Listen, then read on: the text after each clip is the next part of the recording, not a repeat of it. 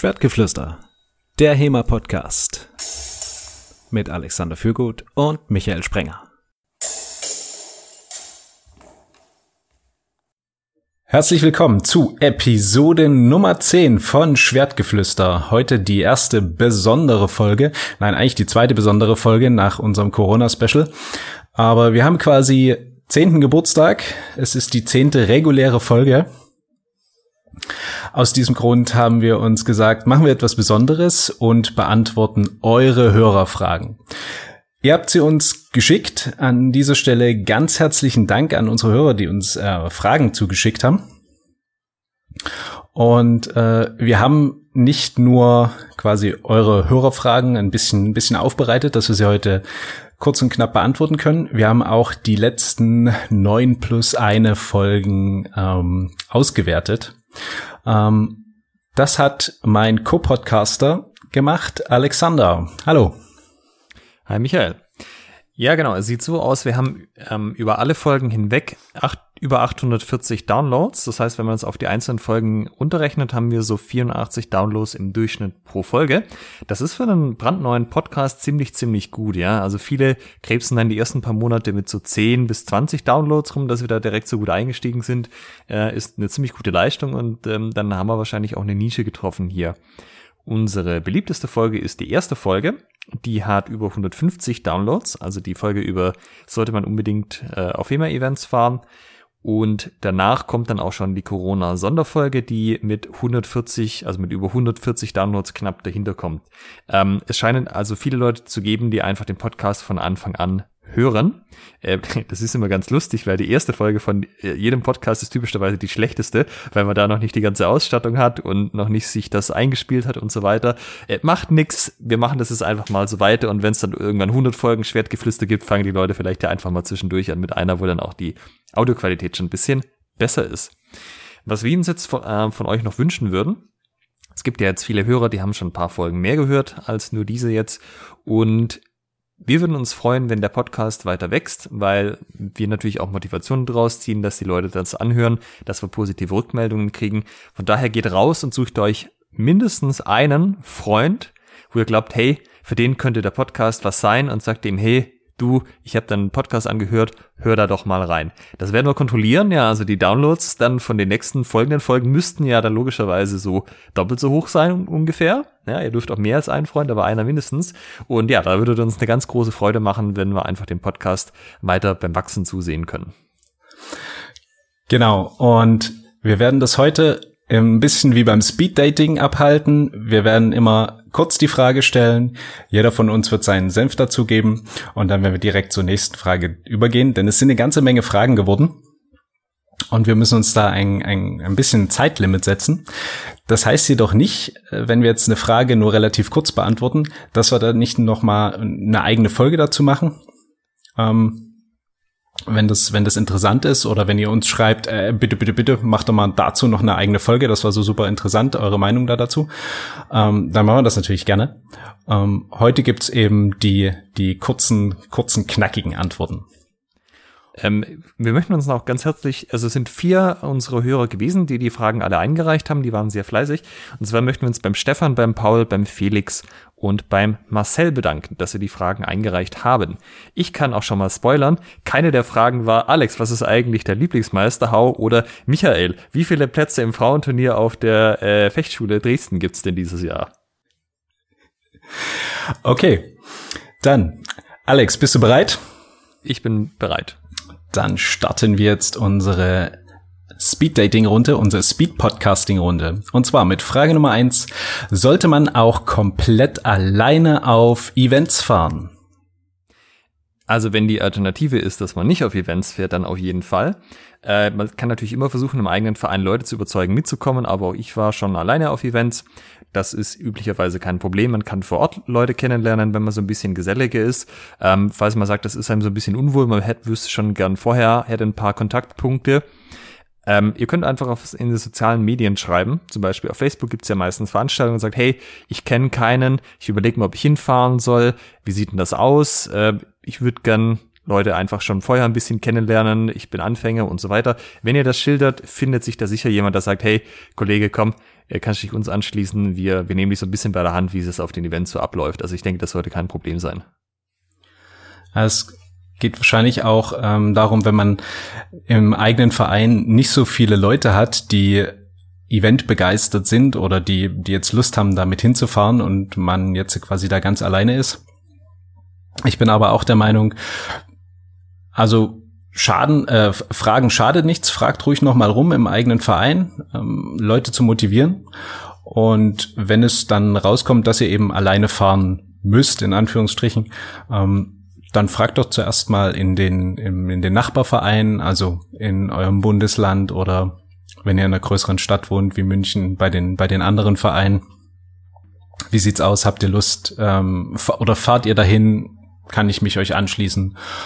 Und aber selbst komplett alleine hinzufahren ist auch eine feine Sache. Muss man vielleicht ein bisschen der Typ dazu sein. Das liegt nicht jedem, das kann ich durchaus nachvollziehen. Aber ich würde sagen, unsere deutsche ähm, oder deutschsprachige HEMA-Community auf jeden Fall ist so so herzlich, da da wird man, äh, denke ich, problemlos aufgenommen.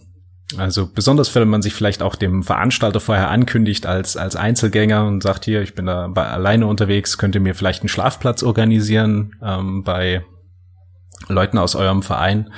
Ähm, da muss man, glaube ich, keine, keine Bedenken haben. Also von mir auch klares Go für alleine auf Events fahren. Ihr habt natürlich auch den perfekten Aufhänger, um Leute kennenzulernen, indem ihr auf sie zugeht. Hey, wie findet ihr eigentlich den Schwertgeflüster-Podcast? Zack, schon seid ihr im Gespräch. Und wen findet ihr eigentlich cooler, den Alexander oder den Michael? Ja, genau. Okay, nächste Frage. Michael, wann beginnt man mit der Eventorganisation und gibt es da verschiedene Phasen? Ich kann sagen, wie wir es für die Fechtschule machen. Die Fechtschule ist ein Event mit circa, oder in, im vergangenen Jahr hatte sie circa 50 Teilnehmer, summa summarum, über Fechter und, und sonstige Teilnehmer. Dieses Jahr wird es wahrscheinlich ein bisschen, ein bisschen mehr, mit den bereits äh, angesprochenen 18 Plätzen im Damenturnier. Mm, wir hoffen auf eine ganze Menge Teilnehmer und wir sind da jetzt bereits schon kräftig dran, also so ein, so ein Dreivierteljahr eher bei dieser Größe. Wir sind auch schon ein bisschen eingespielt. Ähm, deshalb würde ich sagen, generell so ein Dreivierteljahr ist eine, ist eine gute Geschichte, es sei denn, man sagt jetzt, ja, komm, wir machen mal ein kleines, kleines Turnier bei uns. Ähm, da braucht man das vielleicht nicht so in dem Maße. Aber gerade wenn es darum geht, ihr habt irgendwie eine Location zu organisieren, ihr müsst ähm, Kampfrichter organisieren, ihr müsst Seminarleiter organisieren und so weiter und so fort. Da empfiehlt sich schon auf jeden Fall ein Dreivierteljahr im Voraus die ganze Geschichte anzugehen. Ähm, ich würde das in zwei Sachen aufteilen. Und zwar einmal geht es um die Zeit der Teilnehmer und um die Zeit der Workshopleiter und Helfer. Und ihr müsst euch überlegen, wie, wie früh ihr das im Vorhinein wissen müssen. Wenn es zum Beispiel ein Dreitage-Event wäre, wo die Leute sich freinehmen müssen, dann müssen die das ziemlich früh wissen. Ja, also es gibt manche Berufe, da muss man am Anfang im Januar also am Anfang des Jahres im Januar seinen Urlaub einreichen. Dementsprechend könnte er da nicht ankommen mit, wir machen jetzt in zwei Monaten mal spontan ein Drei-Tage-Event. Wenn es aber sowas wie eine offene Halle ist, wo ihr halt einen Tag lang hinfahrt oder halt auch nicht und es gibt nicht viele Kosten, wenn es weniger Leute werden als geplant, dann, dann kann sowas auch relativ spontan organisiert werden. Ja, aber so also halbes Jahr für, sagen wir mal, Events mit größerem Anspruch mindestens ist, denke ich, schon ganz realistischer Zeitraum. Einfach weil es inzwischen auch sehr viele HEMA-Events gibt, die an vielen Wochenenden stattfinden. Und ähm, wenn man sozusagen das Event ankündigt, reserviert man sich auch so ein bisschen dieses Wochenende. Weil natürlich die anderen schauen, gerade welche, die in der Nähe sind, die möchten nicht am gleichen Wochenende ein eigenes Event aufziehen, wenn es schon ein anderes, größeres HEMA-Event gibt. Ja, also auch das natürlich es geht hauptsächlich darum, dass sich die Leute halt die Zeit dafür nehmen und auch bei beliebten Workshop-Leitern können nicht ankommen und sagen, hast du in äh, drei, vier Monaten mal Zeit, sondern da muss man wirklich lange im Voraus teilweise einfach die Leute mit den Leuten die Termine ausmachen, weil die schon im Jahr im Vorhinein ihr ganzes, ihr ganzen Eventkalender sozusagen durchgeplant haben. Und vielleicht noch unterscheiden in ankündigen und wirklich direkt die hard vorbereiten. Also die Fechtschule wird auch ungefähr ein Jahr vorher angekündigt. Also wir geben den Eventtermin deutlich eher Preis, als dass wir wirklich richtig hart in die Vorbereitung einsteigen. Okay, nächste Frage. Wie groß muss ein Team sein, um ein Event mit 30 plus Teilnehmern zu organisieren, wenn alle normal arbeiten gehen? Ich würde das auch wieder in zwei Sachen teilen. Diesmal in die Organisation vorher und die eigentliche Ausführung. Also für die Ausführung des Events braucht ihr auf jeden Fall ein Team von Leuten, die sich vor Ort um Dinge kümmert. Ja, da müssen in der Halle Sachen aufgebaut werden. Irgendjemand muss sich ums Essen kümmern. Essen, sehr wichtig. Das heißt, das Essen muss jemand einkaufen. Es muss jemand dafür sorgen, dass der Müll weggebracht wird, diese ganzen Sachen. Ähm, tatsächlich die Organisation vorher, sowas wie Leute anschreiben, Events aufsetzen, äh, Anmeldungen regeln, das kann man problemlos alleine machen in der Größe. Ähm, ich organisiere ja hauptverantwortlich den Schwabenhau, der hat ja 70 Teilnehmer. Und äh, im Vorfeld habe ich zumindest letztes Jahr das Allermeiste einfach alleine gemacht. Also es gibt schon ein paar Sachen, die muss man auch nicht im Vorfeld organisieren. Ja, fürs Essen muss es nur ein Budget geben und Leute, die sich dann drum kümmern. Ähm, aber das ist nichts, was ich organisieren musste. Habe ich aber schon gemerkt, das ist dann doch etwas viel geworden. Das werde ich dieses Jahr nicht mehr so machen. Aber bei 30 Teilnehmern Organisation im Vorhinein kein Problem. Organisation vor Ort hängt davon ab, wie viele Leute also was ihr alles an Angebot schafft, aber ich denke, so fünf, sechs Leute wären schon ganz gut. Nur solltet ihr halt bedenken, Leute sind ähm, motivierter, wenn sie sich von Anfang an mit einbringen, können auch in die Diskussion mit einbezogen werden, dass die dann halt nicht sagen, so, du machst das jetzt, sondern halt von Anfang an mit dabei sind, wie das gemacht wird und so weiter. Also selbst wenn man es vor nicht braucht im Vorhinein mehr Leute, ist es doch gut, sie dazu zu nehmen, wenn sie beim Event hinterher helfen sollen. Ich würde es auch noch ein bisschen unterscheiden, ob ihr das zum ersten Mal macht. Okay, wenn ihr das äh, schon gemacht habt, dann ist die Frage wahrscheinlich obsolet. Also geht, denke ich, darum, wenn ihr das quasi zum ersten Mal ein Event mit 30 und mehr Teilnehmern plant. Ähm, da, wie, wie Alex gerade gesagt hat, vielleicht so früh wie möglich Leute einbeziehen, denn es ist dann schade, wenn, wenn hinten raus dann Leute sagen, nicht motiviert sind, da, da noch mitzumachen. Und wenn man das zum ersten Mal macht, äh, man darf es auch nicht unterschätzen. Ähm, 30 Teilnehmer ist schon, will schon organisiert sein.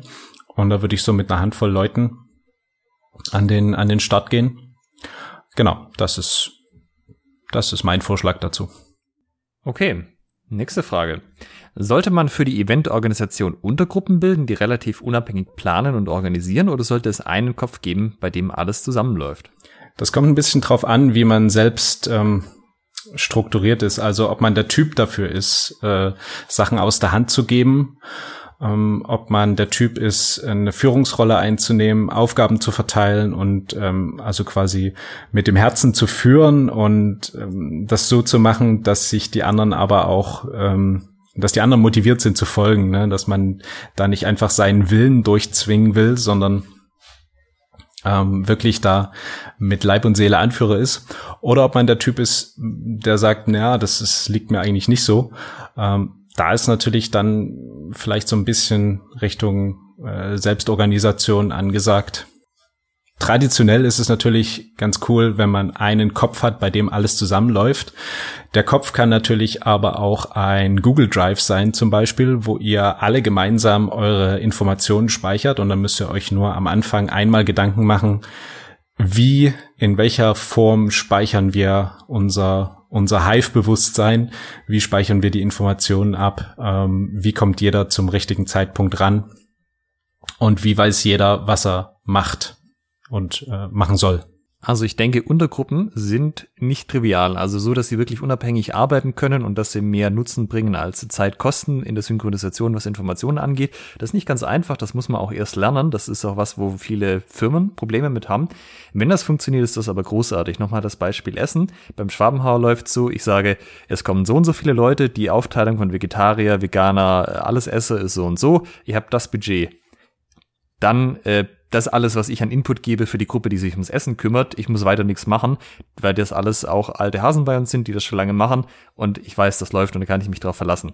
Ich denke aber schon, es muss einen, also es muss einen Kopf geben, der die Gesamtorganisation im Blick behält, ja, weil wenn die Leute bzw. die Arbeitsgruppen sind so in ihrem, ihrem eingeschränkten Arbeitsumfeld drin, also das, was sie machen sollen, dass sie nicht die Konsequenzen teilweise überdenken, was das für andere Leute von Einfluss hat. Gerade so zum Beispiel Beispiel Essen, ähm, haben die im Blick, dass dadurch Müll anfällt, der auch wieder entsorgt werden muss. Also auch physikalisch muss jemand den Sack ins Auto laden, irgendwo hinfahren.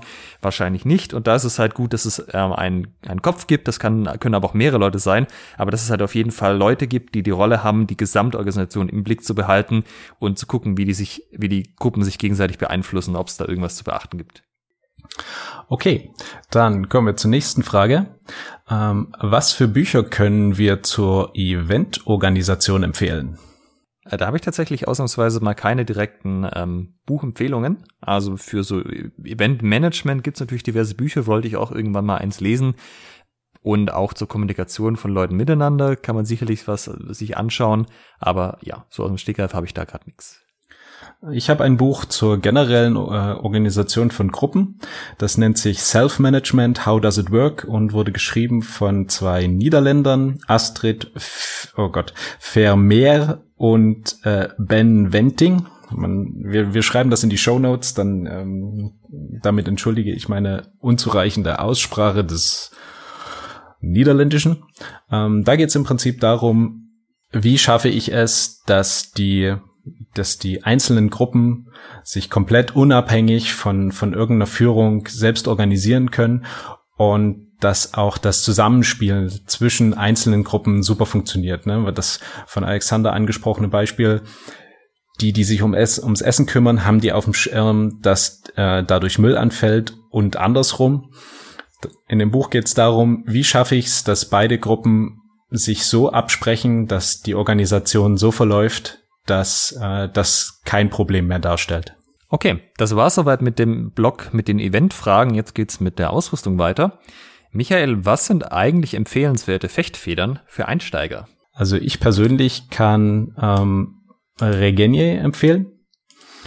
Aus dem Grund, dass sie preisgünstig sind und ähm, ich würde sagen sehr sehr zuverlässig. Und äh, Regenier hat einen guten Service. Ähm, da, da weiß man, was man hat. Ähm, ich persönlich bin Fan von ähm, davon, die die Länge so ein bisschen auf die individuellen Bedürfnisse anzupassen, also zu gucken, dass sie ähm, zu gucken, ob eine Standardfeder von der Länge her passt und ansonsten ein bisschen ähm, ein bisschen nachzujustieren.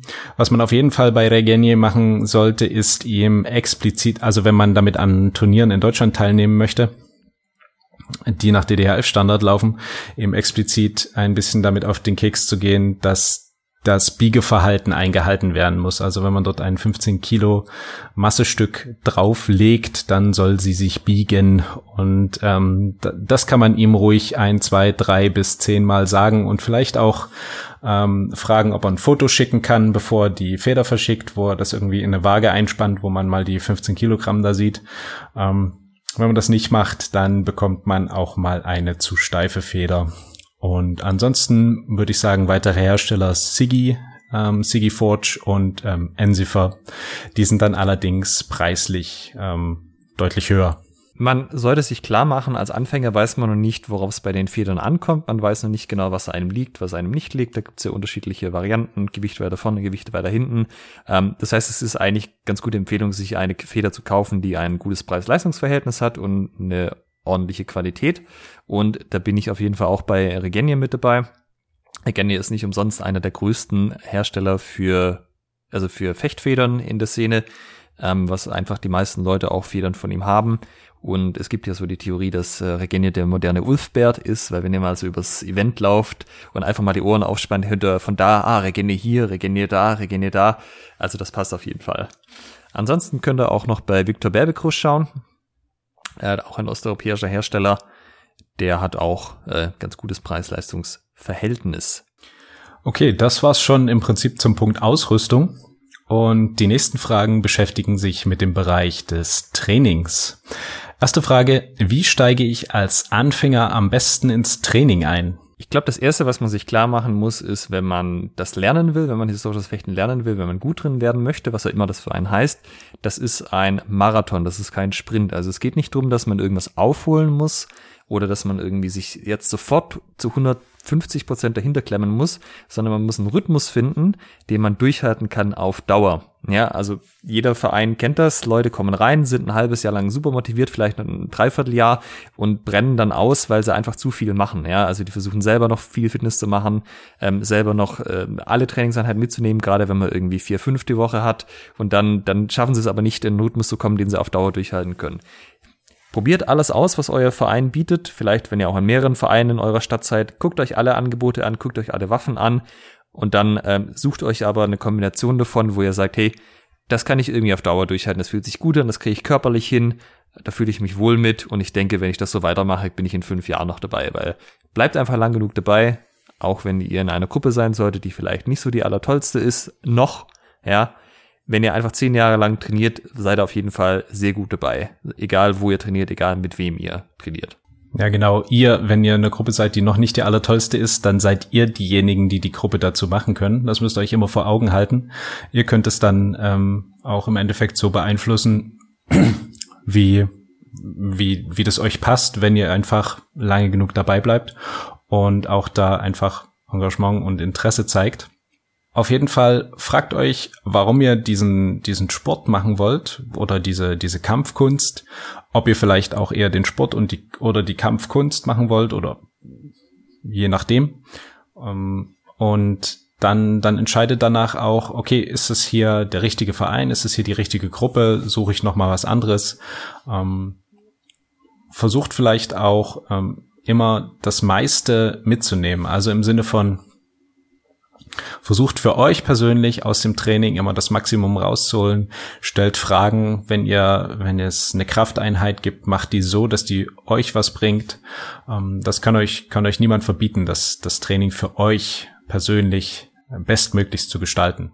Oh, sehr gut, genau. Also schaut, ihr könnt auch gerne gucken, dass ihr aus jeder Einheit das Beste rauskriegt. Also wenn ihr schon müde ankommt und dann unkonzentriert seid, werdet ihr nicht so viel aus der Einheit mitnehmen, wie wenn ihr halt hellwach seid, voll fit und sagt, jetzt kann's losgehen. Das heißt nicht, dass man nicht müde zum Training kommen darf, aber dann einfach so ein kurzer geistiger frische Kick, zack, bam, jetzt geht's los, jetzt habe ich Bock auf Training und dann einfach das Maximum rausholen ja, das bringt uns äh, zum nächsten Ding, das Maximum rausholen. Was mache ich denn gegen Überforderungen im Freikampf? Ähm, ich glaube, ich lasse dir jetzt einfach die kompletten drei Minuten. okay.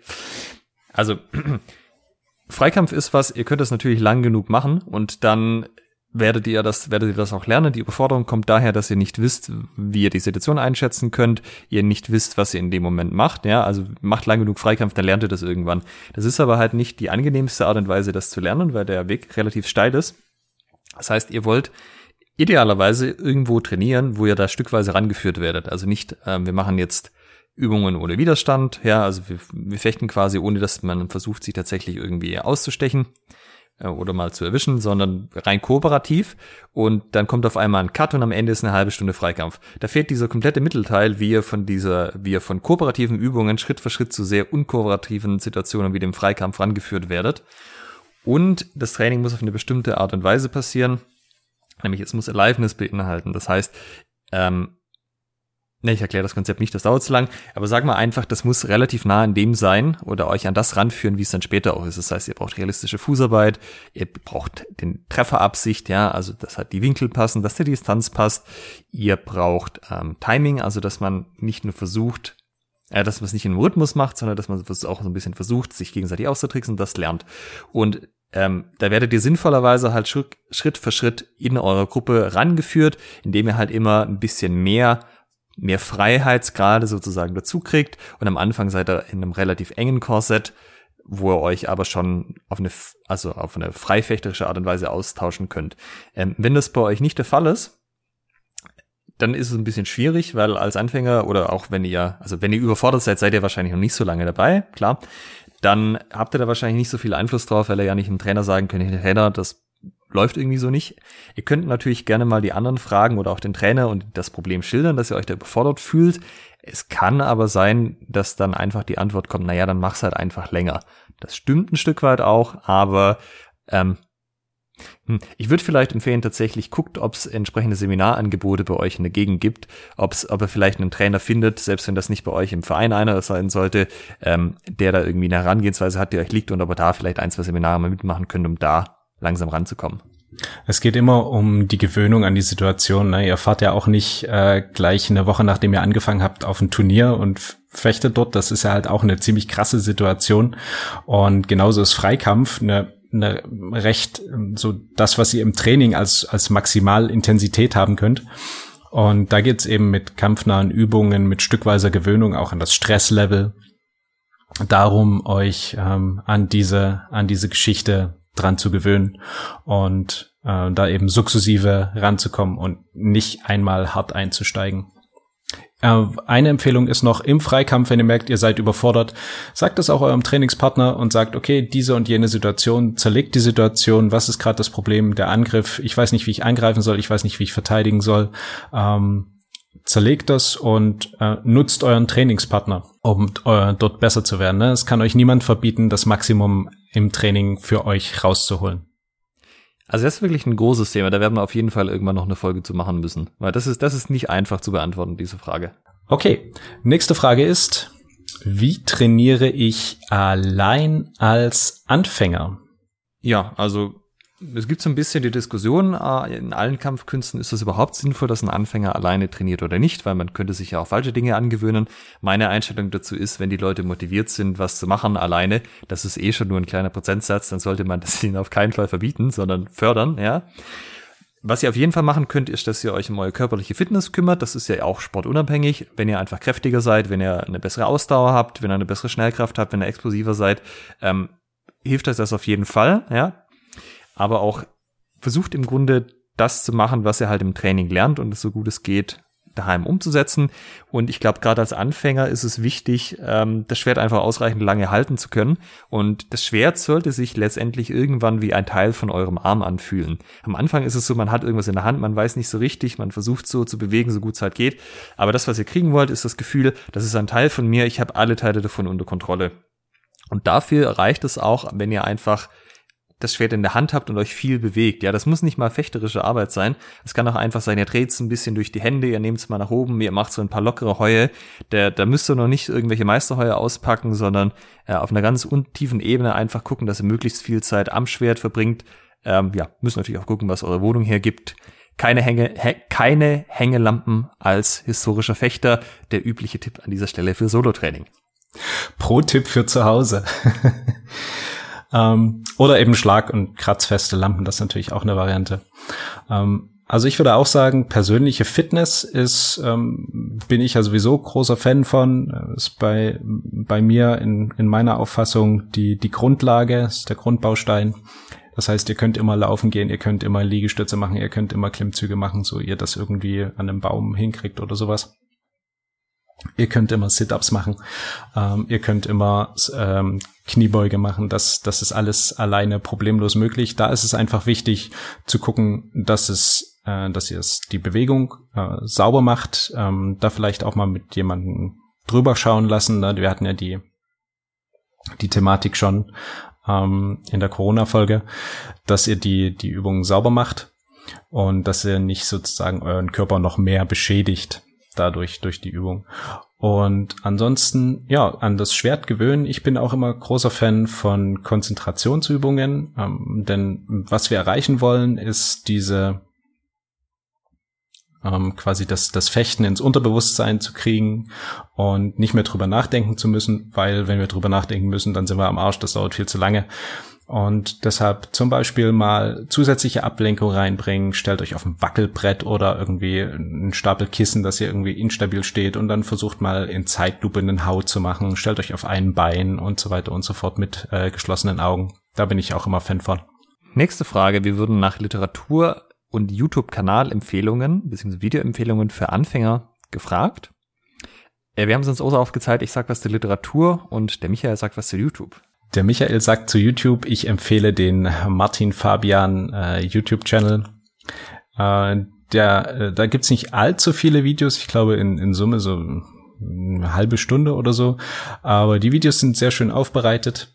Ähm, also die, die, die einzelnen ähm, Lektionsvideos, die er da hat. Ähm, was man da auch äh, immer schön sieht, er stellt seine, seine Kämpfe bei Turnieren online, beziehungsweise Sparringskämpfe. Das ist auch immer eine schöne Sache für Leute, die das interessiert. Da bin ich großer Fan von. Ja, also generell guckt einfach auf YouTube alles an, was euch irgendwie unter die Finger kommt. Ihr werdet als Anfänger nicht beurteilen können, ob das gut ist oder nicht, was ihr da seht, aber das ist okay, weil irgendwann habt ihr dann den Blick dafür und dann könnt ihr auch zurückgehen, so, ah, ich hatte das mal in einem Video gesehen, das habe ich ausprobiert, das stelle ich fest, das funktioniert gar nicht spannend, das habe ich eine Erkenntnis gehabt. Also auch auf die Art kann man ja was lernen. Ähm, zur Literatur, ich habe ja die Webseite hemaguide.com und da habe ich die ganze Literatur gesammelt, dass ich halt, weil diese Diskussion hatte ich schon öfters, ja, dass ich das nicht mehr wiederholen muss, kann ich Leuten einfach Links schicken und sagen, guck mal hier, das sind Bücher, die waren als Trainer hilfreich, das sind Quellen, die als Anstänger, äh, als Anfänger eine gute Idee sind. Ähm, die Seite ist zum Großteil englisch. Ich habe jetzt vor kurzem angefangen, die auf Deutsch zu übersetzen, dass er auch für den Podcast, also für unsere Podcast-Audienz besser nutzbar ist. Äh, ja, packt man die Show Notes, guckt mal drauf. Ansonsten hilft Google Translate weiter, wenn ich selber mit manueller Übersetzung noch nicht so weit gekommen bin. Alles für die Podcast-Audienz. Ähm, nächste Frage. Muss man Vorerfahrung in anderen Kampfkünsten haben, um HEMA zu machen? Äh, Vorerfahrung haben muss man definitiv nicht. Die, also ich habe ja auch ohne Vorerfahrung zum Beispiel angefangen mit HEMA, also das ist auch relativ üblich. Und es ist teilweise schon hilfreich, ja, gerade wenn man dadurch eine bessere Körperwahrnehmung auch hat und weiß halt, wo seine Füße sich im Raum befinden. Selbiges, wenn man vorher Turnen gemacht hat, wäre das gleiche, dass ich einfach weiß, mein Bein ist da, mein Körper ist da. Und es kann aber auch sein, dass es an manchen Punkten ein bisschen ähm, einen, einen hindert, zum Beispiel, wenn man sich was angewöhnt hat, was gar nicht zu dem passt, was man jetzt macht. Ein Beispiel dafür wäre wenn man olympisches Fechten trainiert, da hat man diese weiten, reingesprungenen Ausfallschritte. Und wenn man zum Beispiel Rapier macht, hat man auch Ausfallschritte, aber die fallen wesentlich kleiner aus. Und wenn man jetzt mit dieser äh, Sportfecht äh, Ausfallschritt versucht, da ranzugehen, dann kriegt man nicht die gleichen Ergebnisse und das kann einen dann manchmal ein bisschen zurückhalten. Aber ich denke, insgesamt profitiert man eher davon. Sofern die Kampfkunst vorher irgendwie sinnvolle Dinge gemacht. Also es gibt natürlich auch äh, fiese Hokuspokus-Zeugs, wo einfach überhaupt keine, keine sinnvollen Dinge dahinter stecken. Und das führt eher zu äh, Fragen an den Trainer, wo der sich denkt, ah, nee, bitte nicht schon wieder. So, äh, kann ich, äh, kann, also erfundenes Beispiel, kann ich denn den anderen auch mit meiner Feder, mit kann ich dann mein Chi durchleiten und den anderen so ausnocken. Ich bin auch der Meinung, man muss das nicht haben. Das äh, funktioniert auch sehr gut ohne. Würde aber sagen, dass die größten Fortschritte bei Anfängern zu sehen sind bei denjenigen, die schon mal irgendwas gemacht haben. Also wir haben bei uns im Verein Leute, die ähm, also am krassesten sind MMA-Kämpfer, denen gibt's das Schwert in die Hand und die verprügeln dich damit. Ähm, das ist einfach, das ist richtig schön zu sehen. Also es ist ähm, das, das die das, Freude das, an der Gewalt. Ja, ich oute mich hier gerade ein bisschen, aber ähm, man muss das nicht haben. Ne? Es, ähm, wenn man halt heute anfängt damit, dann ist das der gleiche Standpunkt, auf dem die anderen vor, keine Ahnung, x Jahren waren. Die haben halt eben dann schon ein bisschen Vorerfahrung. Und das ist aber auf keinen Fall ein Grund, äh, nicht mit HEMA anzufangen. Nächste Frage. Sollte man als Anfänger direkt mit mehreren Waffen, Schrägstrich Disziplinen einsteigen? Nein, natürlich nicht. Ihr sollt mit dem Ringen beginnen und mit nichts anderem und dann sollt ihr zum Dolch übergehen und dann zu einhändigen Waffen und dann zum langen Schwert und immer nur eins dazu nehmen. Und da ich euch aber nicht davon überzeugen kann, höchstwahrscheinlich, weil ihr garantiert zu 92 Prozent mit dem langen Schwert angefangen habt, macht es dann auch keinen Unterschied mehr und ähm, ihr könnt dann im Prinzip versuchen, alles Mögliche in die Hand zu nehmen. Nein, Spaß beiseite.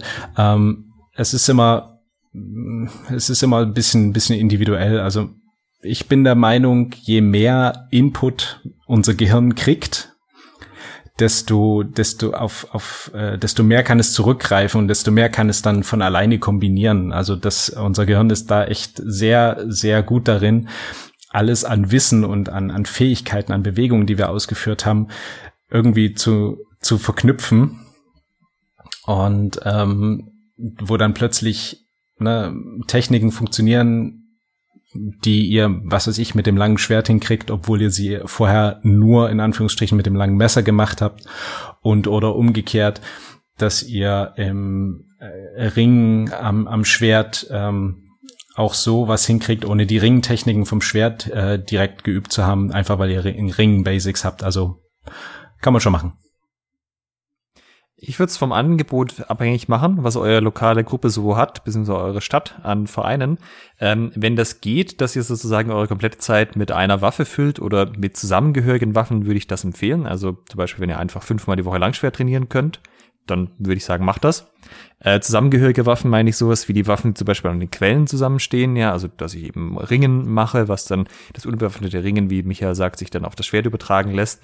Ähm, was glaube ich nicht so toll funktioniert, ist, wenn du komplett unterschiedliche Ansätze auch an die ganze Körpermechanik hättest zwischen verschiedenen Waffen und die dann gleichzeitig anfangen würdest. Also äh, zum Beispiel die Haltung bei Schwert und Buckler nach I33, dieses stark nach vorn gelehnte, ist äh, sehr speziell und das ist was, was man im langen Schwert nach den alten Lichtenauer Quellen zum Beispiel überhaupt nicht machen würde oder äh, sagen wir mal, nicht, überhaupt nicht ist zu stark, aber was man sehr sparsam einsetzen würde. Und da ist halt die Frage, ob man da sich nicht eher ein bisschen verwirrt, wenn man dann gleich versucht, diese Ansätze miteinander zu kombinieren. Ähm, selbiges, wenn ihr Halbschwert macht, also Harnischkampf und langes Schwert, werden die Überschneidungen auch in den meisten Fällen relativ gering sein. Da würde ich eher gucken, ob die Sachen nicht irgendwie zusammenpassen. Also vielleicht, äh, ja, langes Schwert und Ringen oder vielleicht auch lange Schwert Rapier, wo man zumindest dieses Zufechten in beiden Elementen mit drin hat. Okay. Obwohl du mit Halbschwerttechniken Leute echt richtig gut überraschen kannst. Das was zum Teil Training. Ähm, machen wir weiter mit dem nächsten großen Absatz und das sind Quellen. Äh, erste Frage zum Thema Quellen. Mit welchem Fechtbuch sollte man sich als Anfänger beschäftigen, das viele Waffen abdeckt? Die kurze Antwort mit genau dem Fechtbuch, was in eurer Gruppe verwendet wird und keinem anderen. Also äh, da, da lohnt sich das nicht so wirklich, äh, mit irgendwas anderem zu arbeiten, weil man will ja auf der gemeinsamen Wissensbasis aufbauen. Ähm, falls es das aus irgendwelchen Gründen nicht geben sollte, die typischen Einstiegsquellen in Deutschland sind der Codex Danzig, übersetzt von Dirk Hagedorn, ja, ich glaube, das äh, Punkt. Das ist die typische Einstiegsquelle, die jeder daheim hat, weil es auch einer der ersten Quellen waren. Es gibt inzwischen von Dirk auch nochmal den ähm, Judle in einer sehr schönen aufgemachten Übersetzung. Da steht weitestgehend das gleiche drin wie im, wie im Danzig. Äh, das ist sicher auch ganz gut. Kommt natürlich aber auch drauf an, welche Waffe ihr fechtet. Ne? Wenn ihr sagt, ihr wollt Rapier fechten, sind beide dieser Quellen nicht geeignet. Das sind Langschwertquellen. Dann müsstet ihr gucken, ob ihr vielleicht Giganti ausprobiert oder ähnliche Dinge. Aber im Zweifelsfall das, was es in der Gruppe gibt. Wenn ihr äh, sehr ambitioniert seid und sehr viel Zeit am Anfang habt, dann könnt ihr auch das komplette Meyer-Traktat durcharbeiten. Das hat den Vorteil, dass es gut lesbar ist für den Normalsterblichen und äh, didaktisch auch gut aufbereitet. Allerdings muss man da schon ein bisschen Muße haben, ne? Ich sehe schon, das mit Meyer oder nicht müssen wir nochmal separat ausdiskutieren. Da hat die Meyer-Kreuzfolge noch nicht gereicht. Okay, nächstes Ding. Ähm, wie sinnvoll sind denn Übersetzungen von insbesondere mittelalterlichen Fechtbüchern ins moderne Deutsch? Das kommt ein bisschen drauf an, wer die Übersetzung gemacht hat. Also es gibt äh, wenige Internetquellen, denen ich da mh, hm, was zutraue. Ähm, eine, wo ich sagen würde, das kann man auf jeden Fall ähm, brauchen, ist, ähm, was Dirk Hagedorn übersetzt hat. Genau, da wäre ich immer ein bisschen, ein bisschen vorsichtig. Ähm, hier ist jetzt quasi die Frage ins moderne Deutsch. Es gibt da aber auch englische und da wäre ich noch vorsichtiger. Aber ich würde sagen, so, was ihr auf den, auf der Webseite von Hammerburg findet zum Beispiel, das ist schon echt brauchbar. Ja, also es ist am Anfang ein bisschen gewöhnungsbedürftig, die alten Quellen zu lesen, aber das ist eine reine Gewöhnungsfrage. Also äh, man kann am Anfang die Worte halt nicht lesen, weil man nicht weiß, wie man sie deuten soll, aber irgendwann weiß man, okay, das Wort wird halt, ähm, also die Buchstaben bedeuten das und dann kann man es ungefähr so aussprechen, wie, wie man es heute auch aussprechen würde und dann ist es relativ verständlich tatsächlich. Ähm, eine Übersetzung, also auch ins moderne Deutsche, ist natürlich ein Stück weit immer eine Interpretation und die kann halt auch Dinge verfälschen oder auch mal Fehler enthalten. Der Danzig ist schon relativ alt, ja, den gibt es auch schon in der zweiten oder dritten Auflage. Das heißt, da wurden auch so, so Sachen rausgenommen, wie dass man in der modernen Übersetzung rechts und links vertauscht worden ist. Übrigens auch historisch. Ein sehr beliebter Fehler, das findet man auch gerne mal in Manuskripten. Und ja, das äh, kann man relativ lange rumrätseln, warum denn hier das alles nicht funktioniert, wenn man den rechte, das rechte Bein dahin stellen soll. Ähm, und spätestens da liest man eh nochmal den Originaltext in der Transkription ohne die Übersetzung ins moderne Deutsch und stellt fest, ach so, das ist, äh, das ist die andere Seite. Okay. Und ja, man hat natürlich keine andere Wahl, wenn es den Text, äh, zum Beispiel wenn man nur Englisch spricht und den Text sonst nicht gibt. Aber ich sag mal, das also die viele Übersetzungen ins Englische sind noch nicht auf dem Niveau wie das, was wir also an deutschen Quellen direkt einfach so in unserer Sprache zur Verfügung haben. Und die englische Szene hängt an manchen Stellen oder also zumindest war das früher so, die die ist hinterher gehinkt, einfach weil sie ihnen auch an guten Übersetzungen gefehlt hat. Also da sind wir schon in einer relativ privilegierten Situation, zumindest sofern ihr Langschwert und solche Dinge machen wollt. Das ist eine super Überleitung zur nächsten Frage. Sollte man lieber mit Quellen in der eigenen Sprache äh, arbeiten? Also in den Deutschen haben wir ja ähm, Lichtenauer versus dann Fiore im Italienischen oder Meyer gegen Marozzo, wenn wir jetzt ähm, Sidetrad betrachten. Er kommt ein bisschen drauf an, wie gut man sich mit den Sachen schon auskennt, weil es gibt natürlich Unterschiede in den Systemen. Die Quellen sind an sich unterschiedlich gut, je nachdem wie ausführlich sie geschrieben sind, wie klar sie geschrieben sind, auch von Satzbau und ähnlichem. Ähm, ist halt die Frage, warum sollte man nicht eine Quelle in der eigenen Sprache nehmen, wo man möglichst direkt noch an, am Ursprung sitzt, wo möglichst wenig verfälscht wurde, wenn es die Waffe ist, die man auch lernen möchte. Ähm, wenn man aber zum Beispiel sagt, naja, also Meier, das, also das Seitschwert von Meier, das ist schon ganz nett, aber ich würde das gern mit äh, Rotella trainieren. Das ist so ein großes Rundschild, was an den Unterarm gemacht wird dann wird's halt mit Meier schwierig, dann muss man halt vielleicht doch eher zu Marotze schauen, insbesondere wenn man sagt, ah, eigentlich würde ich ganz so ein Gesamtsystem haben, wo Seitschwert und Rapier und Dolch und dann noch Hoteller drin ist, dann ist halt auch so Meier vielleicht nicht mehr das Mittel der Wahl. Das wäre dann eher was, wenn man sagt, naja, ich will so ein Gesamtsystem, wo ich sage, langes Schwert, Stangenwaffen, Dolch, Ringen, Seitschwert, das, das ist irgendwie eher mein Ding. Also ja, meistens hat man jetzt nicht so viel zur Auswahl und nimmt eh das, was am besten zu dem passt, was man haben möchte. Aber zum Anfang auf jeden Fall würde ich empfehlen, eigene Sprache ähm, macht man wahrscheinlich nichts falsch. Auf jeden Fall, ihr sollt nur nach deutschen Quellen fechten. Alles andere ist Bullshit. Zitat nach Master Ken oder wie? das wäre doch mal, das, das können wir ihm mal schreiben. Ähm, mach doch mal eine Folge Why Italian Sources are Bullshit. Der hat einen äh, Patreon-Account, wo man ihm einfach ein bisschen Geld gibt und dann spricht er genau das ein. Also das können wir durchaus mal in Angriff nehmen als Community. Okay. Nächstes Ding ist Sportfechten. Oh, sorry, wir sind im nächsten Block. Äh, wir sind im HEMA Community Block. Und ich wundere mich gerade, dass wir das da eingeordnet haben. Egal. Wir haben da drin, ist Sportfechten eine gute Ergänzung zum historischen Fechten, insbesondere wenn man spätere Sachen wie Rapier, Säbel oder Hofdegen macht. Äh, vielleicht ist es hier, passt es noch auch so, so halb zu Quellen da dazu. Ähm, das ist eine gute Frage. Ich bin weder Rapier, Säbel noch Hofdegenfechter, noch ähm, habe ich aktiv am Sportfechten teilgenommen. Ähm, für mich sieht das alles gleich aus. Ich würde sagen, es ist, kann nicht verkehrt sein. Säbel im oder der der moderne Säbel aus dem den wir im Sportfechten haben kommt natürlich irgendwo aus den aus den historischen Säbelsachen. Und die Sportfechter haben eine deutlich längere Tradition auch ähm, in der in der Wissensvermittlung. Ähm, ich bin der Meinung, das kann nicht schaden, wenn man da so ein bisschen open-minded ist und vielleicht jetzt nicht alles für bare Münze nimmt, aber sich das mal anguckt ähm, und auch selber vergleicht, was funktioniert, was vielleicht zu sehr versportlicht. Ähm, ich würde sagen, das ist nicht so schlecht. Man kann das ein bisschen vergleichen, ähm, indem man irgendeine andere Kampfkunst oder Kampfsport ranzieht. Sagen wir zum Beispiel Judo. Judo ist dem historischen Fechten, insbesondere wenn man Langschwert oder Rapier macht, jetzt nicht so besonders ähnlich unmittelbar. Sicherlich lernt man da auch gute Dinge, man wird körperlich fitter, Ringen, Balance sind Sachen, die einem immer helfen, aber da ist der, der Übertrag wahrscheinlich nicht so der allergrößte, wohingegen Sportfechten zumindest die ganze Komponente hat mit, wir haben eine Waffe in der Hand, wir versuchen uns gegenseitig zu treffen. Ähm, ja, das, den einen Punkt mit der Fußarbeit habe ich ja schon angesprochen. Das ist ein bisschen ein Unterschied. Da muss man halt äh, auch offen genug sein, dann irgendwie das nochmal, ja, sich da umzudenken.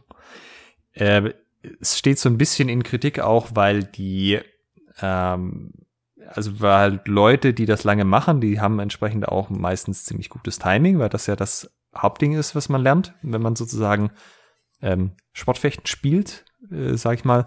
Und das äh, wird immer so ein bisschen kritisiert, dass das ja dann, also vor allem, wenn man das irgendwie als Einfluss sieht auf Turnieren und so.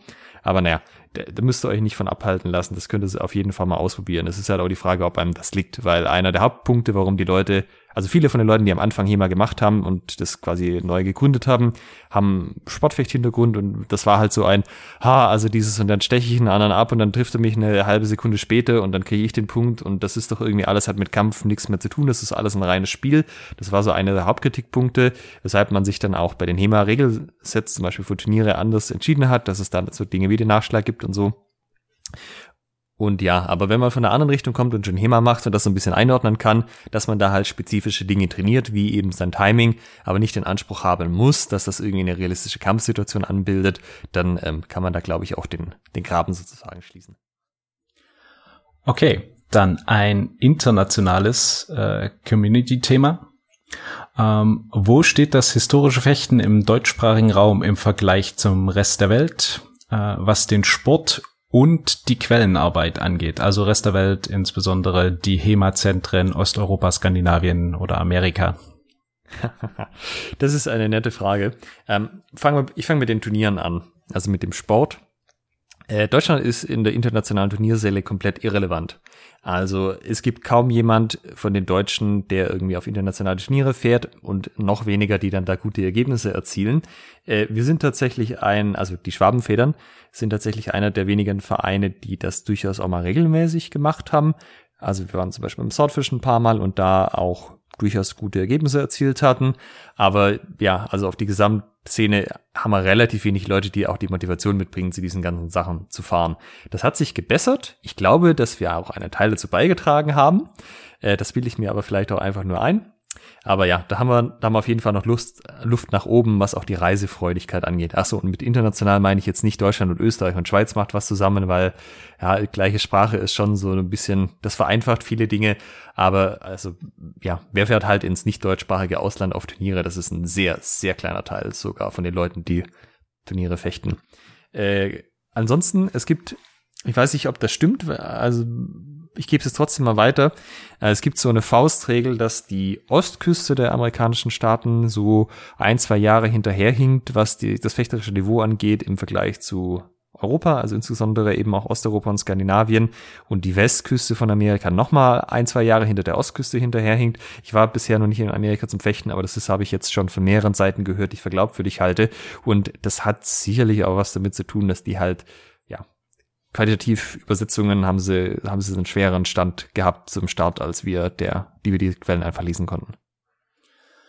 Ich fange mal mit den, mit den Quellen an. Also ich persönlich bin der Meinung, dass ähm, wir in Deutschland, was die deutschen Quellen angeht, ähm, da die absoluten Vorreiter sind und ähm, gerade was so Fechtbuchforschung auch angeht, also ähm, das bei, bei uns schon qualitativ auf einem, auf einem anderen Niveau ist als in nicht deutschsprachigen Ländern. Einfach aufgrund wirklich der, dass wir, dass wir Muttersprachler sind oder dass die Forscher Muttersprachler sind und es sich dann doch noch mal ein Stück weit einfacher ähm, auch äh, in diese ja man geht da die Sprachfamilie dann zurück ähm, oder den Zweig zurück bis dann Frühneuhochdeutsch, Mittelhochdeutsch.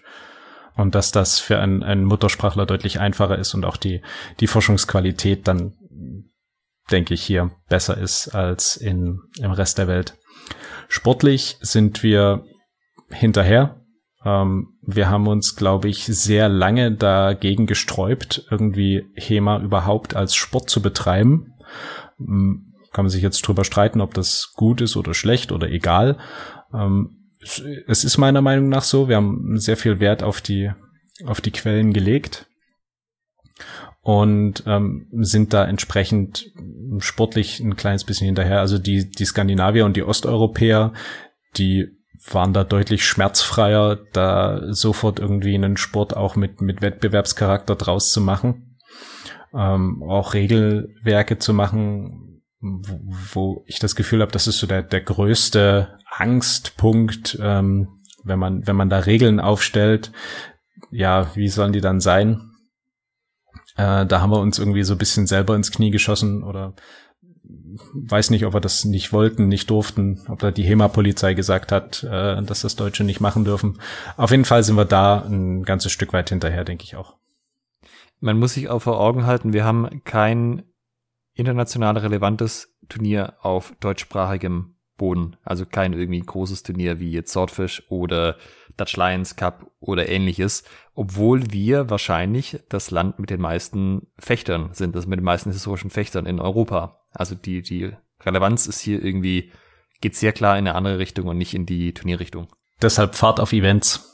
Das war's mit dem äh, Community-Blog. Jetzt haben wir am, noch einen Abschlussblock spezifisch zu Turnieren.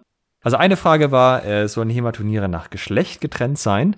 Darauf werdet ihr in zwei Folgen eine Antwort erhalten. Da haben wir nämlich einen Gast, die Amelie Eichen von Hammerborg und werden, ähm, da haben wir, werden wir mit ihr diskutieren, wie man denn mit gemischtgeschlechtlichen Gruppen zusammen trainieren kann, also mit Männern und Frauen. Und da wird das sicherlich auch Thema sein. Das heißt, unsere Abschlussfrage für heute, die wir auch beantworten wollen, ist, was mögt ihr in Regelwerken und was vermeidet ihr? Also ihr, Michael und ich. Ja, das ist eine sehr, sehr gute Überleitung eigentlich von der, von der letzten Frage, ne? Was, was sind, das ist dann, geht es dann so in die Richtung, ja, was ist ein gutes Regelwerk? Wie sollte es aufgebaut sein? Ähm, ich persönlich bin großer Fan des Angriffsrechts, also im Sinne von, dass äh, du durch eine bestimmte Aktion berechtigt bist, einen, einen Treffer zu machen. Also nicht, dass du der Einzige bist, der angreifen darf. Das darf der andere sicherlich auch. Aber dass dein Treffer gewertet wird. Ähm, warum? Ich sehe es ganz oft. Man macht einen Angriff und anstatt, dass sich das Gegenüber, äh, dass sich der Opponent schützt und mit diesem Angriff jetzt hier ähm, arbeitet, äh, haut er einem irgendwie zu einer freien Blöße und das macht er ein bisschen eher und dann kriegt er den Punkt und man selbst nicht. Ähm, das wird dann vermieden, indem man Doppeltrefferwertungen einsetzt, die teilweise ja, drakonische Ausmaße haben, ne? also drei Doppeltreffer und ähm, du bist dann quasi, das Gefecht wird zu, äh, zu null gewertet für dich. Aber ich persönlich empfinde es ein bisschen unfair, denn du bist der, der im Vor ist, bist, du bist der, der den Angriff startest, du schlägst zu einer freien Blöße und dein Gegenüber macht Blödsinn. Daher bin ich Fan des Angriffsrechts. Nachteil, und das ist ein riesengroßer Nachteil, es ist extrem schwer zu richten. Also zu gucken, wer hat jetzt den Angriff gestartet, war es wirklich ein Angriff, ähm, wer ist im Vor, wer ist im Nach. Das halte ich für extrem schwer. Ähm, und da würde ich auch meine eigene Kompetenz als Kampfrichter nicht so sehen, dass ich in der Lage wäre, in einer Turniersituation das fair zu richten. Ähm, daher ist es zwar so ein nice to have und es würde viele Probleme lösen, aber es ist halt extrem, extrem schwierig, wenn wir nicht jetzt jedes Mal irgendwie dann einen Videobeweis zur Rate ziehen wollen und oder anfangen wollen, elektronische Trefferanzeige zu machen. Handtreffer sind zum Beispiel eine Sache, wo ich sage, ja, klar, warum nicht, äh, zählt dazu. Die Handtreffer werden ja oftmals rausgenommen, weil die Veranstalter sagen, ja, wir wollen Verletzungen zu den Händen vermeiden, aber es sind nicht die gezielten Angriffe zur Hand, die äh, Verletzungen erzeugen, sondern es sind eben dann Treffer beim Umschlagen, weil der Opponent irgendwie seine Hände irgendwo hinnimmt, wo sie nicht sein sollen und dann eben dort was draufkriegt. Und ähm, aktuell haben wir ja bei, bei unseren Turnieren in Deutschland meistens an so einem quadratischen Aufbau. Die Sportfechter, die haben ja so eine Planche, also einen, ja, oder wenn dann einen Streifen, eine Bahn, auf der sie fechten. Kann mir auch einen Kreis vorstellen. Also ich glaube, da, da, das macht dann keinen großen Unterschied. Ein guter Fechter, der kann auf, auf allen ähm, Böden irgendwie gut performen. Okay. Ähm, was ich wichtig finde, das, das finde ich ganz essentiell, ähm, dass es unterschiedliche Regelwerke gibt, ähm, weil die einfach unterschiedliche Dinge auch betonen. Und ich sollte in allen von diesen Regelwerken mich als Fechter zurechtfinden können, wenn ich ein kompetenter Fechter bin. Ja, also vielleicht hat ein Regelwerk keine Unterscheidung nach Kopftreffer oder Handtreffer, bewertet alles gleich. Prima. Ist wahrscheinlich ein Regelwerk, wo viel gegeißelt wird, viel zur Hand gearbeitet wird. Ist okay. Das sind Dinge, die man trainieren sollte. Das nächste hat vielleicht eine gewertete Punkteregelung, dass ich für Körpertreffer und Kopftreffer mehr Punkte krieg, prima, kann ich das üben, kann ich abwägen, wann lohnt es sich eher zur Hand anzugreifen, wann eher zum Kopf. Hm, das nächste Regelwerk hat vielleicht gar keine Punkte für Hände drin, auch okay, kann ich äh, nur die tiefen Blößen angreifen, mich auf das fokussieren. Ja, das ist, dass es unterschiedliche Übungssituationen gibt. Das ist aktuell noch der Fall bei uns in Deutschland und das finde ich prinzipiell auch eigentlich ganz gut. Ähm, aus der Sicht der Übungssituation raus betrachtet. Ähm, was ich was ich kritisch sehe, ist, ähm, wenn es zum Nachschlag kommt. Also wenn du eine volle Nachschlagsregelung Regelung hast, so wie die Skandinavier, das heißt, ähm, wenn du mich am Kopf triffst, oder nee, wenn du mich am Arm triffst und ich hau dir danach zum Kopf, dann kriegen wir beide die volle Wertung. Also das ist üblicherweise in Kombination mit gewichteten Trefferpunkten. Das heißt, Punkt ähm, kriegt man, wenn man zur Hand schlägt und zwei Punkte, wenn man zum Kopf schlägt. Das heißt, äh, du schlägst mir zur Hand, kriegst einen Punkt, ich schläge dir zum Kopf, krieg zwei Punkte. Das Gegenstück dazu wäre, du schlägst mir zur Hand und ich kann dir nur noch einen Punkt abziehen, weil das das Maximum ist, was irgendwie rauszuholen ist. Und das führt äh, häufig zu relativ wüsten Gefechten, weil es eigentlich nie einen Grund gibt, dem anderen nicht noch voll eine auf den Kopf mitzuzimmern.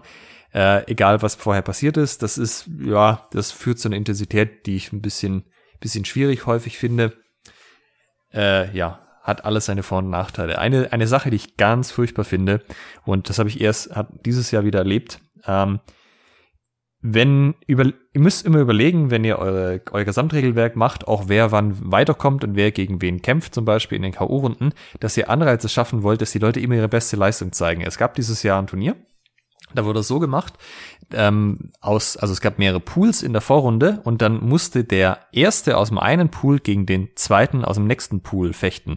Das heißt, du wurdest dafür bestraft, dass, äh, sorry, nicht der erste aus dem ersten Pool, sondern aus Pool A, der erste gegen den ersten aus Pool 2. Das heißt, du wurdest dafür bestraft, dass du in deinem Pool der Beste warst und musstest dann gegen den anderen Besten aus dem anderen Pool fechten. Das heißt, wenn du dir jetzt gedacht hättest, ah, da ist der Favorit äh, im anderen Pool, ich weiß vorher, wie die Aufteilung ist, dann verliere ich einen Kampf, weil da bin ich nicht mehr Erster, dann muss ich nicht gegen den gleich in der ersten K.O.-Runde kämpfen, äh, dann kommen dann wahrscheinlich weiter. Ja, wenn diese Gedanken anfangen, das, das ist blöd, macht das nicht, ja, macht das, ähm, wenn der K.O.-Runden macht, immer so, der Erste, der die beste Wertung hat, gegen den der die schlechteste Wertung hat aus den Vorrunden, aber trotzdem noch weitergekommen ist. Ja, dass ich immer einen Anreiz habe, dass ich die bestmögliche Leistung bringe, die ich bringen kann. Da würde ich auch absolut zustimmen. So, dann sind wir am Ende. Das war die letzte Frage der heutigen HEMA Speed Podcasting Folge. Das war ein ganz schöner Kraftakt jetzt auch, so die Aussagen rauszuhauen, muss ich sagen. Ja, auf jeden Fall. Ähm, dabei waren es so, so um die 20 Fragen dürften es gewesen sein, die wir jetzt äh, in Windeseile hier versucht haben zu beantworten. Wie bereits erwähnt, da waren ultra interessante Themen dabei. Und ihr habt vielleicht auch gemerkt, bei, bei einigen Sachen, da waren Alexander und ich deutlich äh, mehr mit dem Herzen dabei bei der Beantwortung und haben auch die, die Zeit dann ein bisschen überzogen für die, für die jeweilige Frage. Äh, das heißt, dort äh, ist Potenzial dafür, dass wir vielleicht dann noch mal eine, eine extra Folge dat, dafür machen. Man muss auch sagen, normalerweise haben wir bei den Folgen ja immer geguckt, dass wir das von beiden Seiten so ein bisschen auch betrachten. In dem Fall nicht. Wir haben einfach Aussagen rausgehauen. Von daher würde es uns natürlich wie üblich interessieren, was meint ihr denn dazu? Ist das was, was man mal wieder machen sollte? Zum Beispiel bei Folge 20 oder 30 oder was auch immer? Oder ist, ist das ein Format, was an sich vielleicht nicht so toll ist und ihr habt lieber diese ausführlichen Besprechungen von dafür weniger Fragen?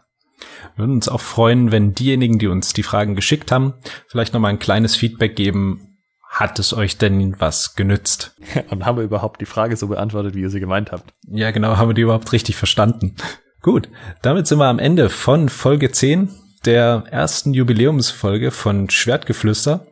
Ähm, ich bedanke mich nochmal riesig einmal für natürlich für die für die Hörerfragen, die ihr uns zugeschickt habt und auch, dass äh, ihr unseren Podcast so so gut annehmt ähm, für die fürs fleißige Hören und Downloaden der einzelnen Folgen. Das ist äh, richtig richtig cool und das ähm, Erfolge motivieren und äh, das ist ein das ist für mich persönlich ein riesiger Erfolg und der motiviert wirklich hier die Folgen weiterzumachen. Vielen vielen Dank mit ein bisschen Glück gibt's ja dieses Jahr irgendwann mal noch HEMA-Events, wo man uns vielleicht auch mal Hallo sagen kann. Auch da vielleicht äh, würden wir uns über äh, ja, persönliches Feedback auch durchaus freuen. Dann sind wir am Ende von Folge 10. Ich bedanke mich fürs Zuhören und ähm, verbleibe bis Folge 11. Tschüss. Ciao. Und in Folge 11, liebe Hörer, haben wir das Thema Trainierst du überhaupt die Grundlagen des historischen Fechtens? Seid gespannt.